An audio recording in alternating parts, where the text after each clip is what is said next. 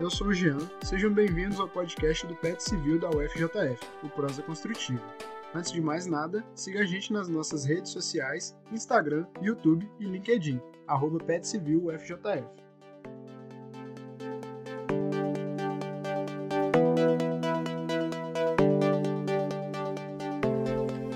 Eu sou a Ana e estamos começando mais um episódio da nossa quarta temporada. Hoje nós vamos conversar um pouquinho com o Yuri Fagundes. Ele é um atual petiano. E vamos conversar sobre uma atividade do PET mesmo, que é os aulões. Para começar, seja muito bem-vindo, Yuri. Gostaríamos que fizesse uma breve apresentação sobre você. Olá, pessoal. Aqui é o Yuri. É... Bom, é um prazer estar aqui hoje.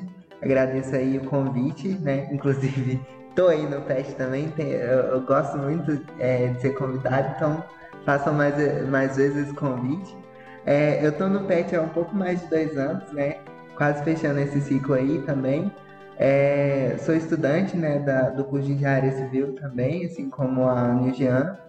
E, e, além disso, né, eu tenho ido mais para a área, né, desenvolvido mais trabalhos na, no departamento de mecânica aplicada computacional. E, e eu acho que sobre mim é isso, né? Estou muito animado aí para a gente ter essa conversa hoje sobre os alunos. É um prazer tê-lo aqui conosco, Yuri. E para começarmos, você pode explicar para nós e para nossos ouvintes um pouco sobre os aulões? É, bom, é, os aulões né, são, são uma atividade conjunta né, com outros grupos, PETs e GETs da Faculdade de Engenharia. É, e o objetivo né, é a gente justamente trabalhar em cima da retenção né, que a gente tem no nosso curso e em todas as engenharias e, e nos cursos de exatas. E aí, na atividade, ela consiste basicamente na, num, num revisional sobre essas matérias que, que são os maiores índices de reprovação dentro da universidade. E como que é feita a preparação para um aulão? Bom, a preparação para um aulão, né, ela envolve diversas etapas, né? A primeira delas sempre é a reunião de, de alinhamento da equipe que vai dar aquele aulão. Nessa reunião a gente tem a divisão ali da, de qual conteúdo vai ser abordado, né? Precisa elencar, né? Qual que, o que, que vai cair naquela prova que a gente vai estar tá trabalhando no aulão, como que vai ser essa preparação é, para que o, o material, né, o conteúdo seja o mais didático possível para os alunos. E aí, né, a gente consegue fazer o, o, os materiais, né, as listas de exercícios, resoluções e a, a preparação para o aluno em si. E aí, depois é só ir lá e colocar a lenha na fogueira. Certo, e qual seria a diferença dos exercícios dados pelos professores em sala de aula para o aulão do PET? É, a diferença né, é que a, a nossa proposta né, pra, em, em, relação aos aulões não é fazer com que o aluno se sinta, sinta que aquilo é uma substituição ou algo para substituir aquilo que o professor ministra, né? O que o professor ministra é, é a matéria que realmente é inerente a, a, a avaliação e, e, a ideia né, da lista de exercícios que a gente traz, a gente leva para os alunos, é um a mais, é um complemento. Então, é uma forma que a gente tem de estender um pouco mais o, o ensino além da sala de aula. Ah, bacana. E com esse objetivo né, de colocar o ensino além da sala de aula, qualquer pessoa pode ir assistir esse aulão? Como que funciona? Exatamente, os aulões não têm restrição, não têm inscrição, muito menos é, taxa de, de participação. Então, é só ficar de olho né, nas redes sociais do PET quando são divulgadas. É, e aí, muito próximo às vésperas das provas, tem esses, esses eventos, né, são massamente divulgados. E aí o pessoal pode ir né, se, se acomodar lá nas cadeiras e é, ouvir né, o que, que a gente tem para falar lá. Como que você descobriu essa vocação para ministrar os alunos e tal, sabe? Porque é nítido que você faz com muito gosto e dá para ver que você tem um, um dom para isso, sabe? Você explica muito bem, sempre muito animado. É, uma coisa legal, né, que assim, eu fui monitor de cálculo 1 durante o ano de 2019 todo. E naquela época eu já gostava muito do ensino, né? Eu sempre, sempre falei que eu, eu queria estar tá envolvido com educação, eu queria né, dar aula, queria falar para as pessoas e levar para as pessoas aquilo que eu sei, aquilo que eu aprendo, para que elas também possam aprender e disseminar esse conhecimento. Então, para mim, assim, é, antes do PET eu já tinha essa sementinha, mas eu, eu percebo que a, a coisa andou mesmo, foi justamente no, nessas oportunidades que o PET me proporcionou de estar ministrando os aulões, né? A gente teve, né? Eu comecei a dar os aulões na pandemia, então a gente teve um contato muito grande com os alunos, pela facilidade que eles tinham de participar, né? No, dos aulões. E também é, é, é muito legal você ver que no final dos aulões você recebe, recebe muitos feedbacks muito positivos, né? Dos alunos falando como que foi bom, como que ajudou, né? E isso é muito importante e muito motivador também. Também é, mostra muito do que o que, que é que a gente quer é, alcançar com isso, sabe? Ah, bacana. E você falou que, que foi monitor já, né? Então acho que isso pode ter ajudado um pouquinho na, na experiência, né? E qual que é a diferença, assim, da monitoria para o aulão? É, bom, tem algumas diferenças, né? Que a monitoria, muitas vezes os alunos vão para lá com dúvidas, né? É, então você se limita a, a explicar aquilo que está dentro de um campo amostral próximo àquele conteúdo que o aluno vai. No, nos alunos, a gente tem que preparar uma aula, então a gente tem que. É, envolve né, mais as etapas da, da didática, né, do processo que a gente vê dentro de uma sala de aula, quando o professor leva o conteúdo. Então, a gente se aproxima mais dessa experiência didática do que na monitoria. Apesar de na monitoria a gente ter um, uma oportunidade muito boa também de criar é, conexões com outras pessoas, né, que vão lá diariamente na sala que vão buscar, né, tirar dúvidas e tudo mais. E você, como ministrante, consegue perceber algum impacto que esse aulão gera para os participantes e também para os petianos que ministram?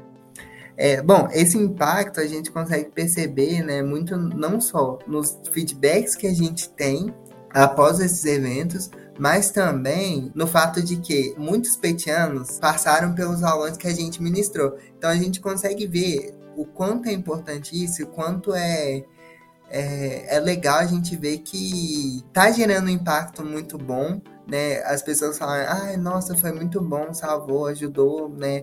É, eu consegui tirar uma nota melhor na prova e tudo mais. Então é muito bom receber esse retorno e é, de, é a partir desse retorno que a gente consegue ver que a gente alcançou de fato esses alunos.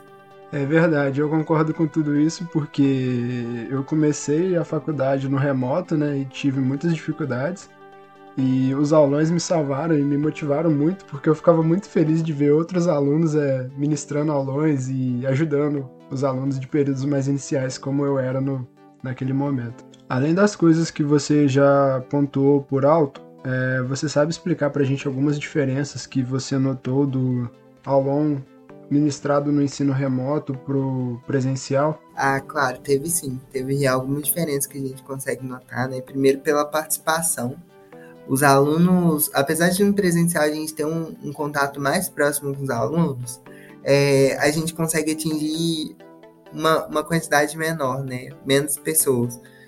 Eu lembro que nos aulas é, remotos a gente já conseguiu bater o recorde de 200 pessoas dentro de um Meet na verdade, a gente teve que abrir dois meets, dar aula em dois meets simultaneamente, foi uma, foi uma doideira. De tanta, tanto que era fácil, né? A gente conseguir com que os alunos é, fossem né, nos aulões e, e assistissem, se engajassem também.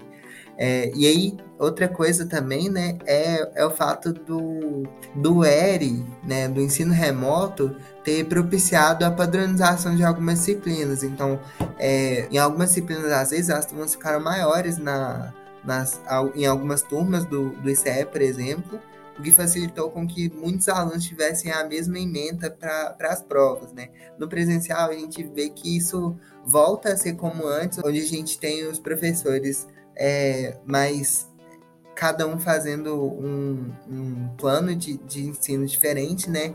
É, às vezes o mesmo plano de ensino, mas com a ordem das provas diferente, então não dava para fazer um aulão para todo mundo.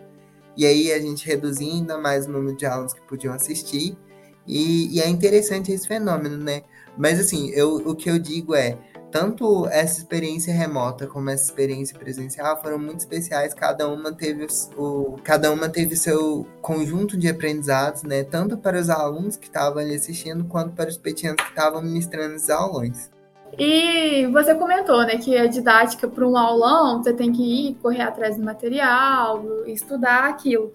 Para você preparar essa, esse aulão, preparar o material, você se inspirou em alguém, em algum professor ou alguma coisa nesse sentido? Eu, eu não diria que eu me espelhei em algum professor específico, mas para melhorar a nossa didática, né, o, algo que eu fiz foi muito coletar, né, ao longo da graduação, todas as, aquelas metodologias, aquelas formas de comunicação que eu acho que ajudam né, a, na didática, que ajudam o aluno compreender e ter acesso àquele conteúdo. Então, é muito mais do, do que a gente tira de cada professor que dá certo, ou, ou então, às vezes, algo que a gente acha que não dá tão certo. A gente pode pensar o que, que seria melhor de ser feito, né? Qual, qual uma forma que mitigaria aqueles erros, aqueles possíveis erros, né? E aí é a partir disso que a gente começa a amadurecer essa ideia, tipo, como que eu posso preparar um aulão melhor, como que eu posso fazer é, um aulão que seja claro, como que eu posso fazer um, um aulão que, que alcance os alunos, que façam eles aprenderem, né? Que incentive eles a estudarem também. Então, assim, isso é parte de, de, das experiências que a gente vai tendo ao longo da, da faculdade e que não são, são extremamente preciosas para a gente se a gente não prestar atenção também a gente perde um, algo muito precioso é, e aí por exemplo aquele professor que chega vai falando né as coisas como se ele não tivesse motivado, isso acaba desmotivando o aluno. Então, aquele professor que chega, gente, vamos lá, gente, o que, que, é isso aqui e tal, é, que chama o aluno para participar e torna o aluno protagonista daquele conhecimento, né, daquela, daquele aprendizado, isso é muito importante, isso, isso eu percebo que, que faz muita diferença, né? Não basta só a gente ter domínio do, do conteúdo se a gente não conseguir é, passar isso para alguém. Então, a gente precisa também, faz parte também a gente saber é, disseminar esse conhecimento. É, como que vocês lidam com dúvidas que surgem lá no, durante o aulão que às vezes vocês não têm uma preparação para responder ou então não lembram ali na hora?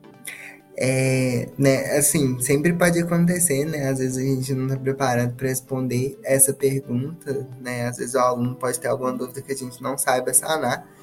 É, mas é sempre importante a gente mo mostrar a disposição, sabe?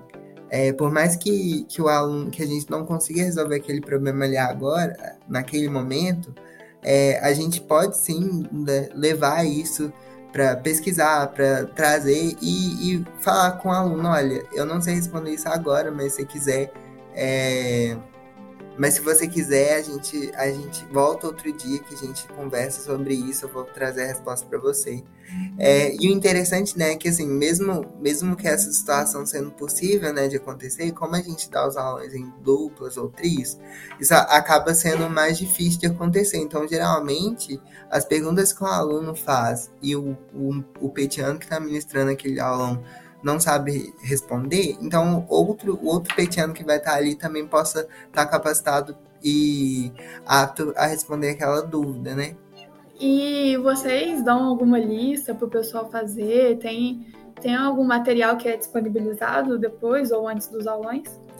Tem, tem sim. É, durante os aulões, né, no, no início do aulão, a gente divulga, né, para o pessoal a lista de, de, exercícios que a gente vai resolver, até para eles, é, até para eles poderem acompanhar, né, como que eles vão poder, quais perguntas vão ser feitas, né, e tudo mais. É, e aí, após né, o fim do aulão, a gente tem um formulário de feedback que eles preenchem e após o formulário de feedback a gente disponibiliza o, a lista com a resolução que a gente trabalhou, a gente fez, né, bonitinha, passo a passo.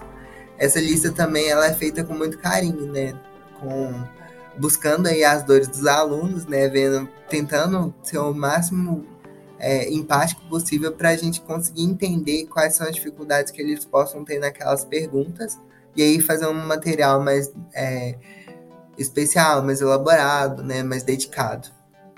Ah, então é bacana, bom que o pessoal sempre consegue ter acesso às atividades depois, ter acesso à resolução, e isso até ajuda a estudar para a prova, né? Que geralmente o aulão é dado próximo às provas, e isso ajuda muito a, a estudar.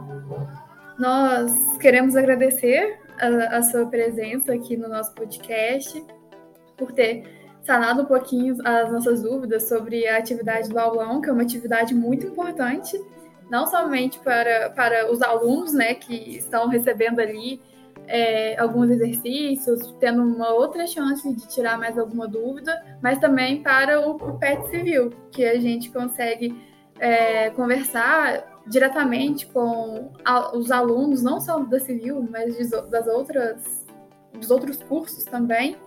E é sempre muito bacana essa troca de, de conhecimento e e conhecer todo mundo da faculdade.